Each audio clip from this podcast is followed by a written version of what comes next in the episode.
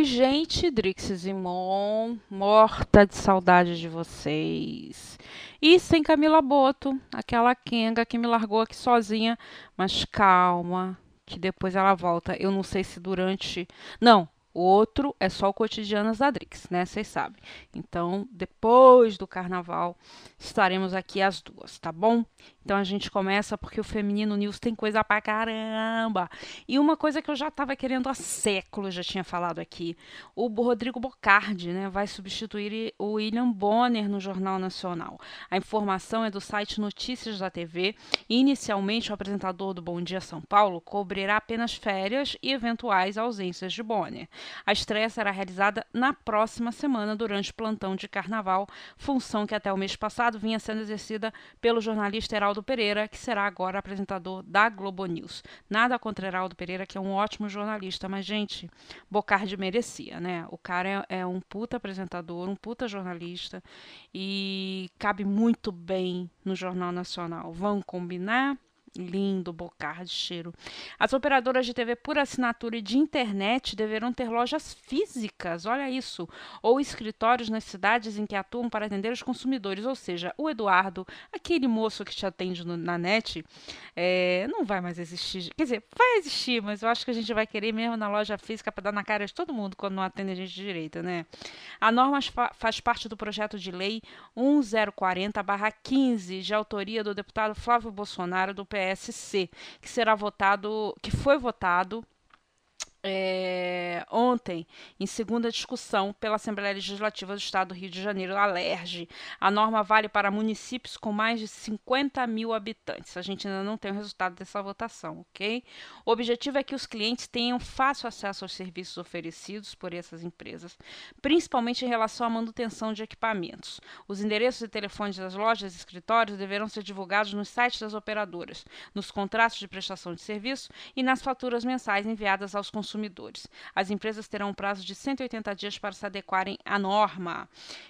Abre aspas. Infelizmente, os consumidores não são bem tratados no Brasil e normalmente são submetidos a intermináveis esperas nos serviços de atendimento telefônico das operadoras de TV por assinatura e internet. É importante que essas empresas tenham postos físicos com atendimento presencial às demandas dos clientes, como já ocorre com as operadoras de telefonia fixa e móvel, justificou Bolsonaro. Agora, por um lado é legal, porque você deixa o Eduardo de lado e vai falar lá, reclamar o que você tem que reclamar com a pessoa, etc. Por outro lado, pede aí um adiantamento, vê se dá para pagar o ano todo, porque isso vai aumentar. Você sabe que quem vai pagar essa cota aí é a gente.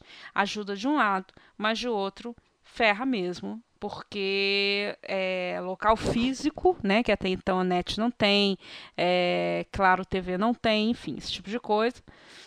É, Oi TV. Então, assim, preste bem atenção, viu? Se der para vocês fazerem, vocês pagarem adiantado um ano aí, é de bom tamanho, porque vai dar merda. Bom, vou falar de BBB. Ai, meu pai do céu. Camila não tá aqui, eu tenho que falar, né? Tá. Eu não sei quando isso aconteceu, não, tá? Porque eu não suporto esse negócio. Então, por favor. Jéssica tem feito algumas revelações dentro da casa e está surpreendendo a mãe. A personal trainer contou que sonhou três noites seguidas que havia ficado com Jaqueline por estar dormindo direto ao lado dela e também disse em uma conversa com outros confinados que já beijou moçoilas. As declarações movimentaram as redes sociais e já se formou torcida para que as duas loiras da casa formem um casal gay. Tânia, mãe de Jéssica, ficou surpresa com isso tudo, disse ela. Eu nunca soube que Jéssica já já ficou com mulheres. Ela nunca me contou nada disso. Estou surpresa. Sobre a possível relação amorosa com Jaqueline, eu não apoio, mas aceito. Ih! Isso vai dar problema. Ainda de acordo com Tânia, Jéssica e o irmão foram criados de uma forma bem liberal. Eu e ela damos selinho e não acho isso nada demais. Eu sempre criei meus filhos para que eles sejam felizes, como escolherem. A única coisa que não permito é que eles usem drogas e sejam bandidos. Fora isso, a vida é deles. Eu apoio a felicidade dela. Se ficar com Jaqueline dentro da casa for o que ela escolher e ela tiver feliz, estarei feliz, tá? Não tô acreditando muito na senhora não, hein, mãe? Vamos ver como é que vai acabar isso aí. Quem estava esperando a cantora Anitta no elenco do filme Tropa de Elite 3, conforme havia antecipado o jornalista Léo Dias em um jornal O Globo, terá uma grande decepção, gente. Chega. A produtora do longa acaba de desmentir essa participação. A Zazen Produções, que ficou responsável pelos filmes Tropa de Elite 1 e 2, divulgou uma nota oficial para a imprensa na qual desmente que a cantora vai estrelar a produção. É afirmado que a marca não tem nada a ver com Anitta. Abre aspas. Qualquer notícia divulgada sobre um filme Tropa 3 é inverídica e deve ser fruto de má compreensão da divulgação de algum filme que nada tem a ver com a Zazen ou com a marca Tropa de Elite, fecha aspa, de, aspas, diz o comunicado. Os rumores diziam que Anitta faria o papel da policial Larissa, que entra na polícia não por vocação, mas por precisar de um emprego para se sustentar. Ela prestaria os seus serviços na UPP. Para aceitar, aceitar integrar esse elenco, Anitta teria exigido ser uma das sócias nesse projeto, participando e ganhando igualmente, já que a ideia dos diretores é o de exportar o longa para todo mundo. Bom, se essa notícia é mentira, ela tá toda completinha, né? Estranho isso, né? Mas todo mundo fala o que quer na internet, gente, é terra de ninguém. A alta cúpula da TV Globo resolveu promover mudanças no comando de alguns programas. O diretor Alexandre Matoso deixou o É de Casa e agora comanda o encontro com Fátima Bernardes. Leandro Meneghetti e Aida Silva trocaram um vídeo show pelo matinal de sábado. Já Maurício Arruda, ex-encontro, vai, vai tocar outros projetos no canal. Nas redes sociais ele desabafou. Muita coisa se passou desde que eu conheci Fátima, um pouco antes da estreia do encontro. A nossa relação foi se construindo e ganhando confiança. O que nos uniu definitivamente foi a vontade de fazer diferença na vida das pessoas. Bancamos temas relevantes e difíceis para a grande maioria da sociedade, ainda mais em um programa matutino, classificação livre e com todos os riscos ao vivo, falou. Arruda completou. Falamos de racismo, preconceito, identidade de gênero, homofobia, violência, etc. Com maiores especialistas e ativistas das áreas. Foram centenas de personagens da vida real que confiaram na gente e expuseram suas histórias. A recompensa era ouvir relatos de como o programa tinha mudado algumas vidas em lugares bem distantes do Brasil. Ao mesmo tempo, foi muito bom ver a Fátima conquistando todo o espaço que merece, dançando, rindo, se divertindo e virando referência para tantas mulheres. E o melhor de tudo isso é que ela virou uma grande e querida amiga. Vamos levar para sempre nosso encontro. A apresentadora também elogiou o diretor no, no Instagram. A Ruda, como eu já te disse algumas vezes, tenho muito orgulho da nossa parceria, da história que construímos no programa e da nossa amizade. E tenho uma grande admiração pelo profissional incrível que você é. Conte comigo sempre, fecha aspas. O portal UOL entrou em contato com a assessoria do canal que disse: as mudanças fazem parte da continuidade do intercâmbio entre os profissionais das equipes de variedades que buscam o maior aproveitamento dos talentos. Fecha aspas. Bom, tomara que o programa continue bom, né? Porque ele vem bom. Fátima Bernardes, aliás, foi é, grande jornalista, mas uma muito boa a decisão dela de pegar uma, um, um, programa do gênero, o que não se deu com Patrícia Poeta. Não é verdade, gente? Segundo o jornalista Ricardo Feltrin noticiou em sua coluna, a Record dificilmente renovará o contrato do apresentador Roberto Justus, que vence no próximo semestre. O motivo? Gente, o elevado salário do carinha na emissora e a falta de projetos para ele. Pelo que foi apurado, Justus fatura hoje cerca de 400 mil reais mensais. Apesar de aparecer muito, ele já ganhou anos atrás cerca de 600 mil, mas aceitou ter o salário reduzido na emissora. O fato reduzido, né, gente? O que é ganhar 400 mil por mês? É quase nada. O fato é que a Fazenda, que ele comandou no ano passado, não trouxe os resultados de audiência e faturamentos esperados. E também estaria com o futuro ameaçado. É quem contou agora para você, Record. Sem contar que o Power Couple passou para as mãos de Gugu Liberato, que estreia à frente do formato a partir de abril desse ano. Vale dizer que Roberto Justus trabalhou de 2004 até 2009 na Record. Teve uma passagem pelo SBT de dois anos e voltou para a emissora de Edir Macedo, onde comandou diversos programas como Aprendiz Celebridade celebridades, A Fazenda e Power Couple. É importante ressaltar que nos últimos anos o apresentador abandonou definitivamente a vida de empresário na área de publicidade para se dedicar ao comando de programas da TV. Resta agora aguardar. E aí, menino amarrou o bode aonde? Foi na Fazenda, é? Hum. E a Globo só tá rindo, né? Registrou altos índices de audiência com suas novelas e o vídeo show. E teve um dia de recordes no Rio de Janeiro nessa segunda-feira, dia 5. É, o programa Vespertino, comandado por Marcos Veras, que fez sua estreia substituindo Otaviano Costa, que está de férias, e Sofia Abraão, cravou 19 pontos de média, de acordo com dados consolidados do Ibope do Rio de Janeiro. Foi a maior audiência do vídeo show desde dezembro de 2013. Mais tarde, as novelas também fecharam em alta na capital carioca. No horário das seis, Tempo de Amar bateu recorde de Ibope com 30 pontos de média e na faixa das sete, Deus Salve o Rei registrou sua maior audiência com 31 pontos de média. Exibida no Vale a Pena Ver de Novo, a reprise de Celebridade conquistou 22 pontos de média. Eu acho que tá uma merda. Quem viu Celebridade, né? Total, ela tá toda picotadinha e tá conseguindo 22 pontos de média. Olha que legal para Globo, né? Já no horário das nove, o outro lado do paraíso, que trouxe o desfecho do acidente de Raquel e o julgamento da guarda do filho de Clara, fechou com média de 44 pontos. Ambas bateram recorde às segundas-feiras. Cada ponto, gente, vale lembrar, equivale a 45,2 mil domicílios no RJ.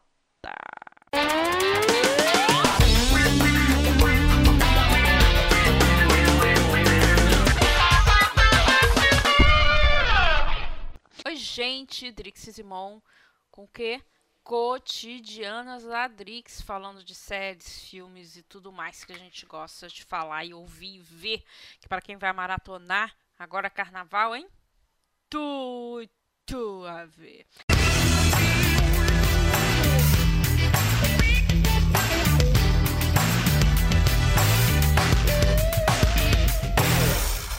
Das séries que melhor representa o espírito do canal AXN está de volta para sua quinta temporada. Eu acho que, na minha humilde opinião, apesar de amar Raymond Reddington, já dava para acabar, hein? Já tá chato o negócio. Os episódios inéditos e cheios de reviravoltas de The Blacklist chegam no dia 8 de fevereiro, quinta-feira, às 22 horas. Raymond Reddington, no James Spader, duas vezes indicado ao Globo de Ouro de melhor ator por esse personagem, está sentindo-se à vontade para recriar seu império do crime que se encontra em ruínas. Sua vontade de viver fica bastante evidente nessa nova temporada. Ele lança as bases para a fundação de seu novo empreendimento, algo que criará com Elizabeth Keane, a Megan Boone, ao seu lado. Dessa forma, Lee se vê dividida entre o papel de agente do FBI e a tentação de interagir com seus próprios instintos criminosos ao lado do pai recém-descoberto. A procura por pessoas da lista negra se torna um negócio familiar e Red pretende reivindicar seu papel de concierge do crime. AXN, 8 de fevereiro, 22 horas, hein? Sucesso de audiência nos Estados Unidos, a segunda temporada de Outsiders chega ao Crackle, serviço on demand da Sony Pictures, com os dois primeiros episódios disponíveis já no dia 2 aí, tá? E o novo chegando toda sexta. A série é estrelada por Joey Anderson, David Morse, Ryan Hurst, Thomas Wright e Gillian Alexie. A história mostra como um grupo de pessoas se isolaram da sociedade para dar início a uma comunidade no topo de uma montanha. Após a suposta morte do líder, Big Foster, ao fim do primeiro ano, a nova temporada mostra ascensão sob de Dewey à liderança, enquanto ela e todo o clã Farrell encaram as piores ameaças já enfrentadas por eles, não apenas no mundo exterior, mas também dentro da própria sociedade. Enquanto isso, Elsa Farrell, a ovelha negra que ousou sair da montanha em uma tentativa vã de uma vida normal, deve tentar preservar a comunidade volátil da qual ele tem, ele sempre tentou escapar. A primeira temporada completa também pode ser vista no Crackle. O serviço está disponível em todo o Brasil e para ter acesso, os consumidores devem assinar a plataforma pela sua operadora de TV por assinatura. Para assistir ao conteúdo em qualquer hora e lugar, o usuário pode baixar o aplicativo no seu dispositivo móvel com o sistema, sistema operacional iOS ou Android, ou também acessar a plataforma pela Apple TV 4, Chromecast, Xbox One, PS4 e Smart TV Sony, LG e Toshiba. De todo jeito você vai ver esse negócio aí. Outsiders, segunda temporada, já começou com dois episódios e um novo episódio a cada semana, gente. Classificação é de 18 anos. A versão brasileira de um dos realities de maior sucesso no mundo ganha sua terceira temporada no canal Sony, após o sucesso crescente das duas primeiras eh, edições. Com estreia prevista para o segundo semestre deste ano, Shark Tank Brasil, negociando com tubarões, produzido pela Floresta Produções, em parceria com o canal Sony, já está com inscrições abertas para empreendedores de todo o país que buscam impulsionar seus negócios ou ideias por meio de aporte financeiro de grandes investidores. As inscrições podem ser feitas pelo site do canal. Procurem lá que vocês vão ver um link Shark Tank Brasil, que traz todas as informações. Para participar, gente, é preciso residir no Brasil e ter mais de 18. Para finalizar o cadastro, o empreendedor interessado deverá incluir um vídeo de até 3 minutos resumindo claramente sua ideia ou negócio. A primeira e a segunda temporada de Shark Tank Brasil é, somam 29 episódios e 133 pitches de empreendedores. Desses 44 negócios despertaram o interesse dos Sharks, totalizando mais de 16,5 milhões de reais investidos. Passaram pelo programa os mais diversos tipos de negócios de mais de 10 estados brasileiros, entre eles um projeto que pretende democratizar o acesso a próteses no Brasil. Um empresário de apenas 15 anos que lidera seu próprio empreendimento, um adesivo desentupidor de vasos sanitários, um açougue vegano e vegetariano, não entendi muito bem isso, e um cão-guia robô e outras inovações para todos os tipos de público e interesse. A premiada franquia é baseada no reality Dragon's Den, criado pela Nippon TV no Japão e distribuído ao redor do mundo pela Sony Pictures. O programa oferece a empreendedores a oportunidade de lançar suas ideias de negócios para grandes investidores conhecidos, conhecidos como tubarões, na esperança de conseguir fundos de investimento. Só esperar, tá, gente? Segundo semestre desse ano. David Benioff e D.B. Wise, co-criadores, produtores e roteiristas da série de TV Game of Thrones, irão escrever e produzir uma nova sequência de filmes de Star Wars, a Disney anunciou nessa terça-feira. A produção começa assim que a oitava e última temporada de Game of Thrones, que estreia só ano que vem, estiver completa, afirmam os cineastas em comunicado. De acordo com a Disney, as histórias dos filmes de Benioff e Weiss estarão separadas da série principal de Star Wars, que acompanha a família Skywalker, e também da nova trilogia de longas que será comandada por Ryan Johnson, diretor e roteirista de Star Wars: Os Últimos Jedi. O próximo filme é, do Star Wars estreia 24 de maio aqui no Brasil. Ele é Han Solo, uma história Star Wars, história que acompanha a formação do mercenário e seu fiel escudeiro Chewbacca. O primeiro trailer foi lançado segunda, gente. Dá uma olhada aí no YouTube que vocês vão achar. David e Dan são dois dos melhores contadores de história nativa hoje em dia, dizem nota Kathleen Kennedy, presidente da Lucasfilm. O domínio deles sobre personagens complexos, profundidade de enredo e riqueza de mitologia irá desbravar um novo território e levar Star Wars de maneira audaciosa em direções que acredito serem emocionantes. Não custa lembrar que não há datas de lançamento previstas para nenhum dos novos filmes, de acordo com a Disney. Então, antes de Game of Thrones, nada será colocado no ar aí nas telonas, tá? Aguardem. O cenário do filme de terror A Maldição da Casa Winchester não é dos mais comuns. O australiano Jason Clarke encarna um psiquiatra fictício chamado, em 1906, por Sarah Winchester, a herdeira da marca de armas com o sobrenome da família para avaliar sua saúde mental e seu medo de fantasmas. Com a britânica Ellen Mirren como sua protagonista, Winchester é o mais recente filme a valorizar o gênero terror. Para Jason Clarke, a história real de Sarah Winchester, que sentia que era perseguida pelos fantasmas fantasma das vítimas das pistolas e rifles fabricados por sua empresa também é uma alegoria é, contra a violência das armas de fogo que provocam 30 mil mortes por ano nos Estados Unidos. O controle de armas, os benefícios provocados, esse é um debate recorrente, disse o ator de 48 anos, sobre o filme que estreia nesta semana na América do Norte e deve chegar aqui no Brasil no dia 1 de março. No longa, dirigido por Michael Spirg e Peter Spirg, o personagem personagem de Clark é viciado em ópio e luta contra os próprios demônios. Ele acredita que será capaz de declarar Sarah insana, mas suas noites começam a se tornar preocupantes e ele sente que está sendo manipulado. Aguardemos, né? Maze Runner, a cura mortal, segue como primeiro lugar nas bilheterias brasileiras. Em sua segunda semana de exibição, o longa acumulou quase 15 milhões em faturamento, milhões de reais, gente, não estou falando de doletas. Só no último final de semana, o longa, baseado em um best-seller futurista, faturou 3,9 milhões. A segunda posição ficou para o filme O Touro Ferdinando, que está em sua quarta semana de exibição e já faturou 37 milhões. A terceira ficou com Jumanji, Bem-vindo à Selva. O filme está em sua quinta semana nos cinemas e faturou 2,6 milhões no último final de semana. Em sua semana de estreia, A Forma da Água ficou com a, com a quarta posição. Aliás, eu escrevi uma a minha coluna na telona de domingo passado sobre esse filme, né? É The Water in the, não, The Shape of Water, se não me engano.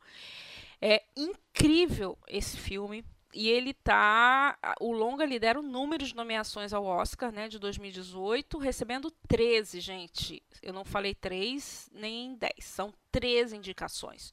Os dados são da Comscore, empresa de monitoramento entre os dias 1 e 4 de fevereiro, sobre as bilheterias. Mas, por favor, dei uma passada na, na forma da água. Da água. É, Guilherme Del Toro deu um show, uma obra-prima esse filme. E você já imaginou que o mundo da moda argentina poderia ser um thriller? A Netflix divulgou um teaser e a data de estreia de Eda, nova série original e a primeira produzida na Argentina. A série traz a história de uma designer, Eda, e o seu muso, Theo. Segundo a descrição oficial, a química entre eles inspira a Eda a criar uma incrível nova coleção, mas os planos secretos de Theo iniciarão uma série de traições que faz, que faz que fazem com que seus mundos se desvendem. Criada por Daniel Burman, a série terá 13 episódios na primeira temporada. E o canal Fox vai estrear a primeira temporada de SWAT, a série de, de Sean Ryan, que acompanha policiais da tropa de elite de Los Angeles. Eu, particularmente, vi três episódios e já, ó, deixei pra lá, porque ela é protagonizada por Shema Moore, é, que saiu de Criminal Minds, né? Aquele careca, para quem não tá ligando o nome à pessoa, aquele careca lindo, que eu acho ele lindo, saiu de Criminal Minds, não sei para quê, porque SWAT é uma droga, eu não suportei. Parei no, no terceiro episódio. Como ex-infante da Marinha, Daniel Harrison, criado na periferia de Los Angeles, mas que assume a liderança do time SWAT após um incidente com o antigo líder. Enquanto sua equipe é chamada para resolver crimes de alta periculosidade, sempre que todas as outras opções forem usadas, ele secretamente se sente em dúvida entre ser leal à corporação ou às ruas das quais veio. A primeira temporada da série conta com 22 episódios que serão exibidos semanalmente a partir do dia 26 de fevereiro, após a exibição dublada do episódio da semana de The Walking Dead. A segunda temporada de Westworld ainda nem começou e os fãs já estão encontrando novas pistas.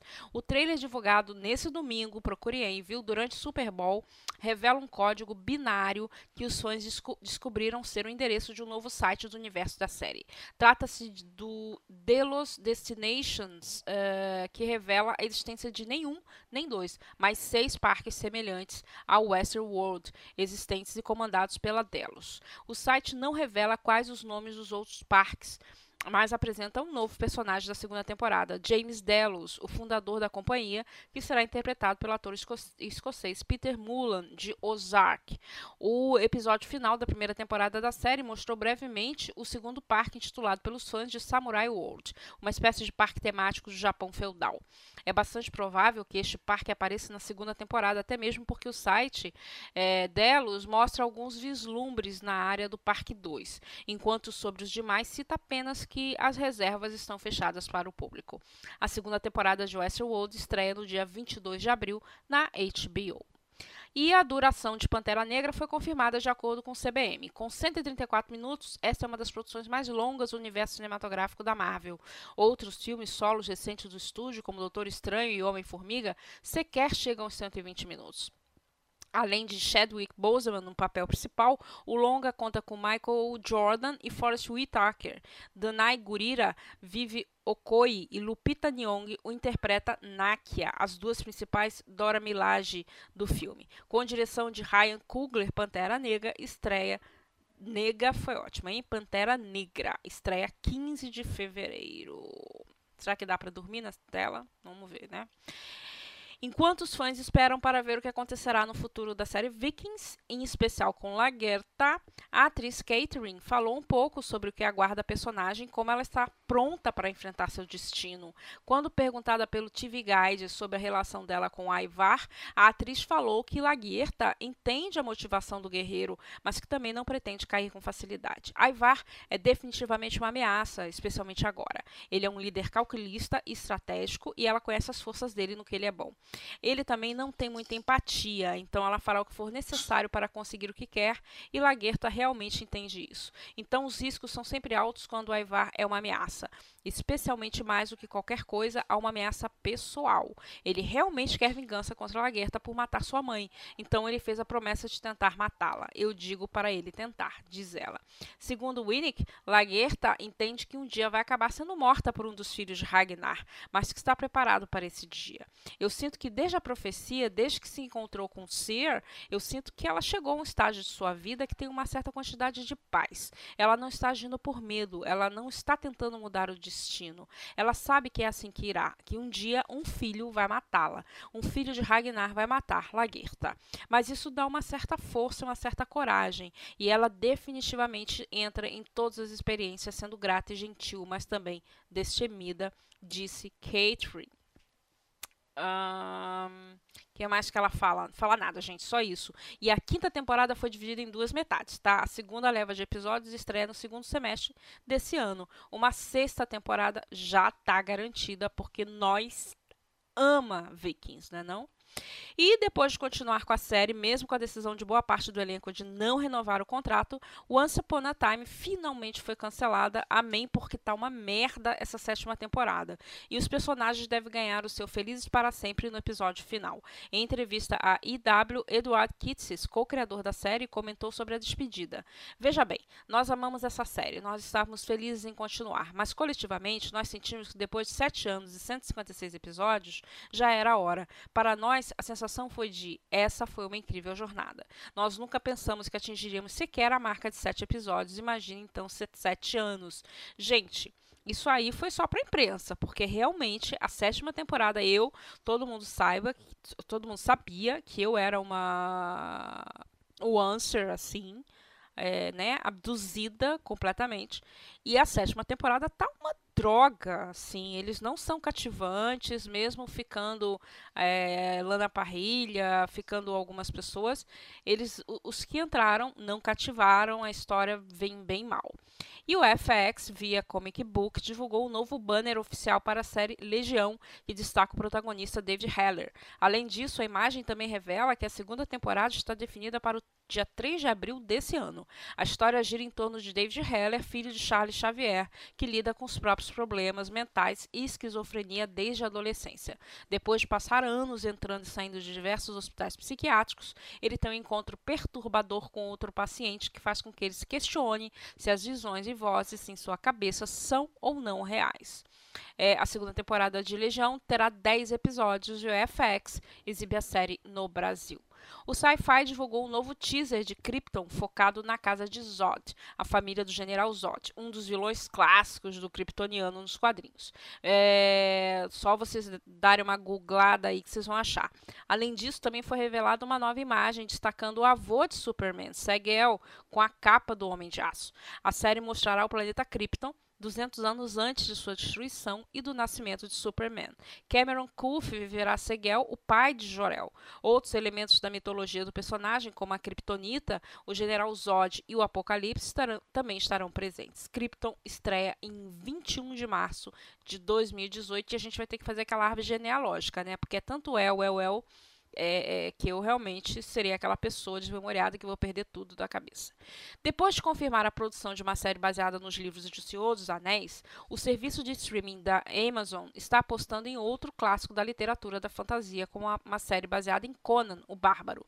Ryan Condal vai ser o produtor é, executivo do projeto, que terá a direção de Miguel Sapoknik eu não sei falar o seu sobrenome, Miguel, infelizmente. O mesmo diretor do episódio A Batalha dos Bastardos de Game of Thrones. Fãs de longa data dos livros Condal e Sapotnik, eu acho que é isso, declararam que a intenção da série é criar uma adaptação fiel aos trabalhos literários de Robert Howard, criador do personagem.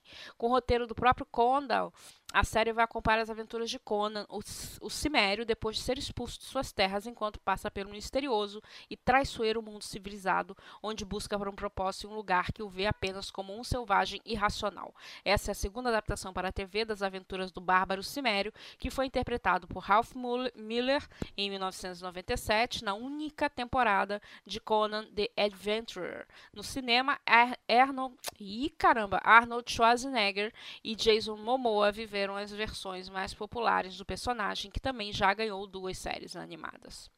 O perfil oficial de Jessica Jones no Instagram publicou em um stories afirmando que amanhã, dia 7, haverá novidades da segunda temporada do seriado do Netflix. Com 12 segundos, o clipe não mostra muita coisa, apenas a protagonista vivida por Kristen Ritter, tomando um gole de uísque. É, assista esse vídeo no Comic Book, tá, gente? Faltando pouco mais de um mês para a estreia, é bem possível que trate-se de um trailer inédito, seja como for, ainda não há detalhes do que será anunciado. De acordo com a sinopse oficial do novo ano, a investigadora particular Jessica Jones, da cidade de Nova York, está começando a recuperar sua vida depois de assassinar o atormentador Killgrave. Agora conhecida em toda a cidade como uma assassina superpoderosa, ela enfrenta um novo caso que fará com que ela, relutantemente, confronte quem realmente é ao ir mais fundo em seu passado para explorar as suas razões. E eu fico aqui com as cotidianas da Drix. Um ótimo carnaval para todo mundo. Juízo nessa cabeça. Usem camisinha, por favor. E não é não, tá? Gente, por favor, tomem vergonha nessa cara de vocês. Cheiro.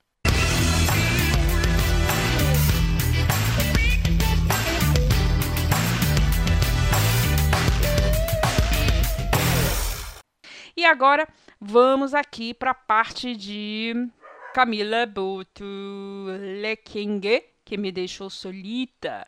Tá ali em pauta.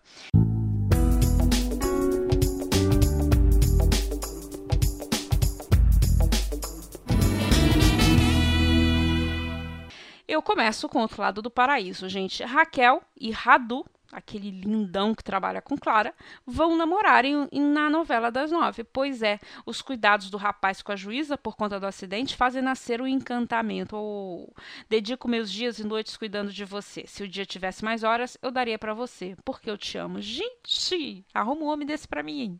Declara Radu que beija a juíza. Só que Bruno procura a ex ao saber que não é pai do filho de Tônia e leva um fora de Raquel.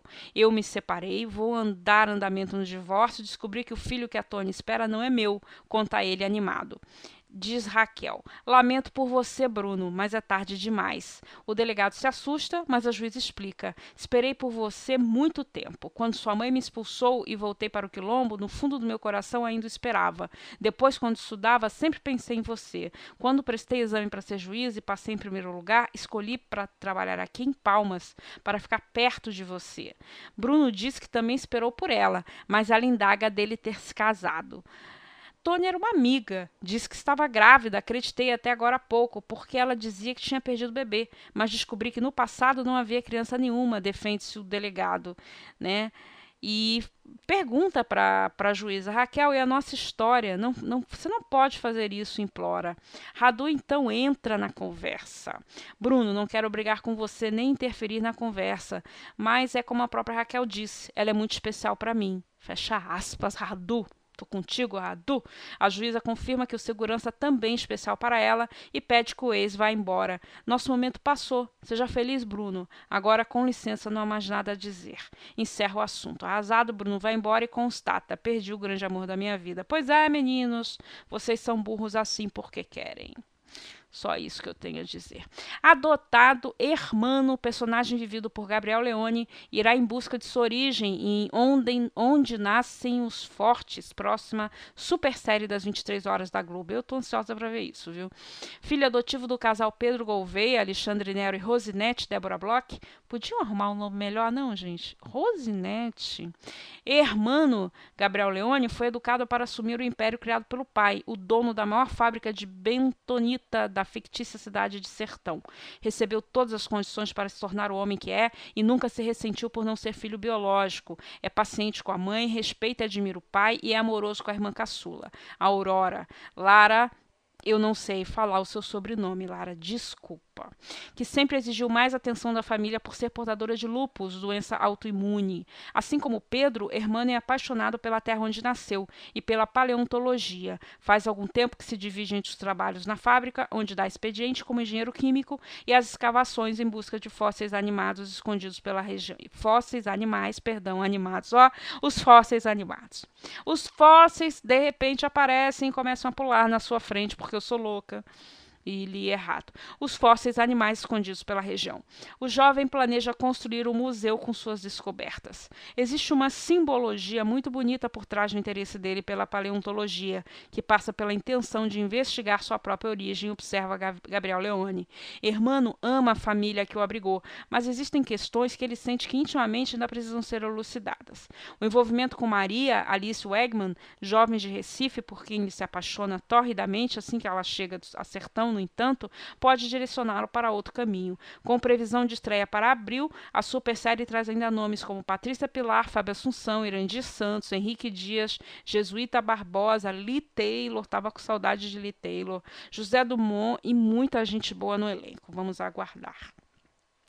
Desistir de Inácio não está nos planos de Lucinda. A filha de Reinaldo vai até o hotel onde José Augusto está hospedado e pede para um funcionário entregar um envelope ao pai de Maria Vitória. O fazendeiro abre o presentinho e fica atônico, atônico com o que vê: uma foto de Inácio e Lucinda na lua de mel em Petrópolis. Pois é, Andréa Horta tá bem pra caramba, hein? Novela das Seis está indo bem. Natália do Vale deixou o elenco de Segundo Sol, gente. A novela de João Emanuel Carneiro. A atriz terá de passar por uma cirurgia no quadril. As gravações da trama começaram ontem na ilha de Guaratiba. Essas cenas na ficção transcorrerão na região de Jatimani, na Bahia. A reprise da novela Sortilégio do SBT foi reclassificada pelo Ministério da Justiça. Passou de não recomendada para menores de 10 para 12 por conter violência e drogas. Ó, oh, gente, grande diferença, hein? Ô, oh, diferença boa. Nos próximos capítulos de Deus Salve o Rei, a Amália descobrirá que está grávida de Afonso. Tudo acontece depois que o casal volta da viagem de lua de mel. Os dois passam a viver numa casa simples em Artena e trabalham na feira do reino. A, plebleia, a plebeia na barraca de caldos e o príncipe como ferreiro. Um dia, Amália desmaiará durante o trabalho. Preocupado, Afonso chamará o médico e da vila que levantará a hipótese dela estar grávida. Então, como você está se sentindo? Perguntará o ex herdeiro da coroa de Montemor mulher. Não sei dizer ao certo, mas já acho que como se sente uma mulher que espera um filho. Mas o médico ainda não tem certeza de que você está mesmo grávida. Você prefere acreditar nele ou em mim? Nunca foi uma ideia boa duvidar de você. Concorda, Afonso? Eu acho que vai ter aquele beijo, aquilo tudo. Porque a química entre esses dois, minha gente, vamos falar que deu certo pra caramba, hein? Muito legal. E bora pro que toca na rádio Feminino News.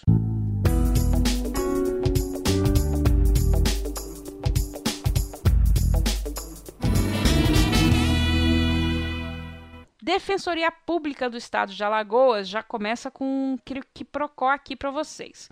Entrou com uma ação na justiça contra a proibição da música Que Tiro Foi Esse? da funkeira Jojo Todinho e de outras músicas consideradas impróprias no carnaval de Joaquim Gomes. A informação foi divulgada na terça-feira. A proibição foi adotada pela prefeitura do município, que fica na região norte do estado, após um pedido da Polícia Militar sobre a justificativa de que a música incentiva a violência e o uso da arma de fogo.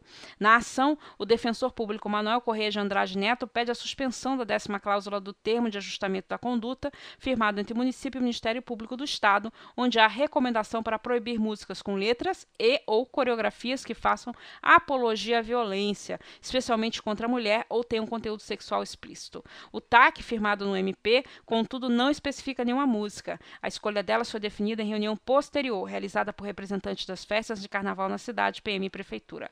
A proibição de uma música em si constitui o ato de censura prévia em plena violação ao Estado Democrático de Direito e ao texto fundamental que lhe dá sustentação. Além disso, importa em uma inadmissível ingerência da moral individual na escolha que os indivíduos podem ou não fazer, quando a régua deveria ser a lei, diz o defensor. Em entrevista ao G1 na última semana, o promotor da cidade, Paulo Barbosa, falou sobre a importância da regulação do repertório musical. As músicas que tocam hoje têm muitos conteúdos impróprios que devem ser evitados, principalmente em eventos com presença de jovens e crianças. Gente, é bem ridículo isso, né? Porque então a gente podia ter. É, eu não estou aqui levantando bandeira pra, pra música, porque eu acho essa música um saco. Nada contra Jojo Todinho, mas acho essa música assim inútil. Mas é, quanto aquele tra, tra, tra, tra, lembra? Que, que da Bahia, que também era um saco, que, que da, das. Como é que é? Gente, esqueci agora o nome. Se Camila Boto tivesse aqui, minha memória me lembraria. Mas enfim, guerreiras, sei lá o nome, gente, fala aí. Mas aquela, aquela música tra, tra, tra, tra, cara, aquele é som de metralhadora, entendeu? Então, assim, é, é, que tiro foi esse? Já foi explicado o que era. A gente até em algum momento comentou isso. É, que não é um negócio de tiro, é, uma, é um termo usado no meio LGBT. Ou seja, gente, palhaçada, né? No alto da história é, é, de hoje em dia, com tantas preocupações, com tantas coisas, medidas a serem tomadas, né, contra a violência, isso, fala sério. Acho bem ridículo. Paul Simon, de 76 anos, revelou nesta segunda-feira que fará este ano a sua última série de shows, numa turnê que passará por nove países. A viagem de despedida começará em Vancouver, no Canadá, nesta sexta-feira e terminará em Londres, no Reino Unido, no dia 15 de julho. Nesse processo, ele passa por, pelos Estados Unidos, Suécia, Noruega, Dinamarca, Bélgica, Holanda e Irlanda, conforme o comunicado divulgado hoje. Disse ele: Sou muito grato por ter tido essa carreira e, é claro, principalmente pelo público que ouviu algo na minha música que tocou seu coração escreveu Paul Simon, vencedor de vários prêmios, entre eles 16 Grammys. Ele ganhou fama com a dupla Simon Garfunkel. Alguns anos depois, iniciou carreira solo e nela lançou 20 álbuns. Apesar dos sucessos, a morte do guitarrista Vincent Nigni, que tocava com ele nos shows, é, foi impactante. Vincent morreu em Goiás em dezembro do ano passado. Muitas vezes me perguntei como seria sentir chegar ao ponto em que eu consideraria levar minha carreira de artista a um fim natural. Agora eu sei, é um pouco perturbador, um toque de emoção e um pouco de alívio, contou o artista. Os ingressos para Homeward Bound The Farewell Tour começarão a ser vendidos na próxima quinta-feira.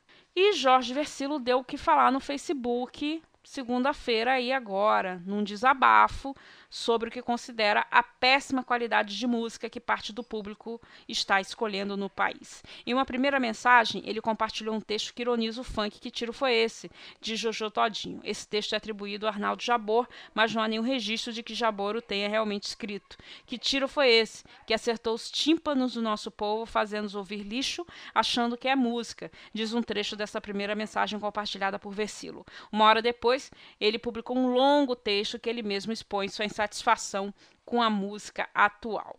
É, é, é interessante ler, tá, gente, o texto para quem não viu. A responsabilidade desse nível baixíssimo de música é em grande parte do público. Na verdade, hoje muitas pessoas não estão dando a menor importância para a música, elas vão às festas para beber ou arrumar alguém para ficar. Sinto que a parte delas perdeu o ouvido harmônico musical e perdeu também o universo simbólico, a capacidade de interpretação de texto para alcançar uma letra mais elaborada. Todas as manifestações musicais e culturais são legítimas, sim, precisam ser respeitadas e valorizadas.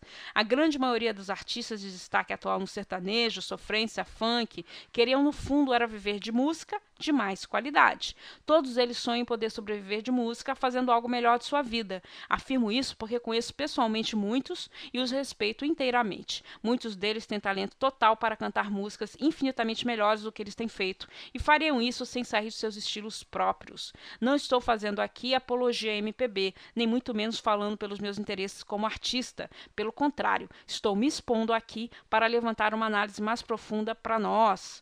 Sei que ao dizer que estou dizendo desagrado muito é, desagrada muitas pessoas que não querem ser confrontadas em suas opiniões.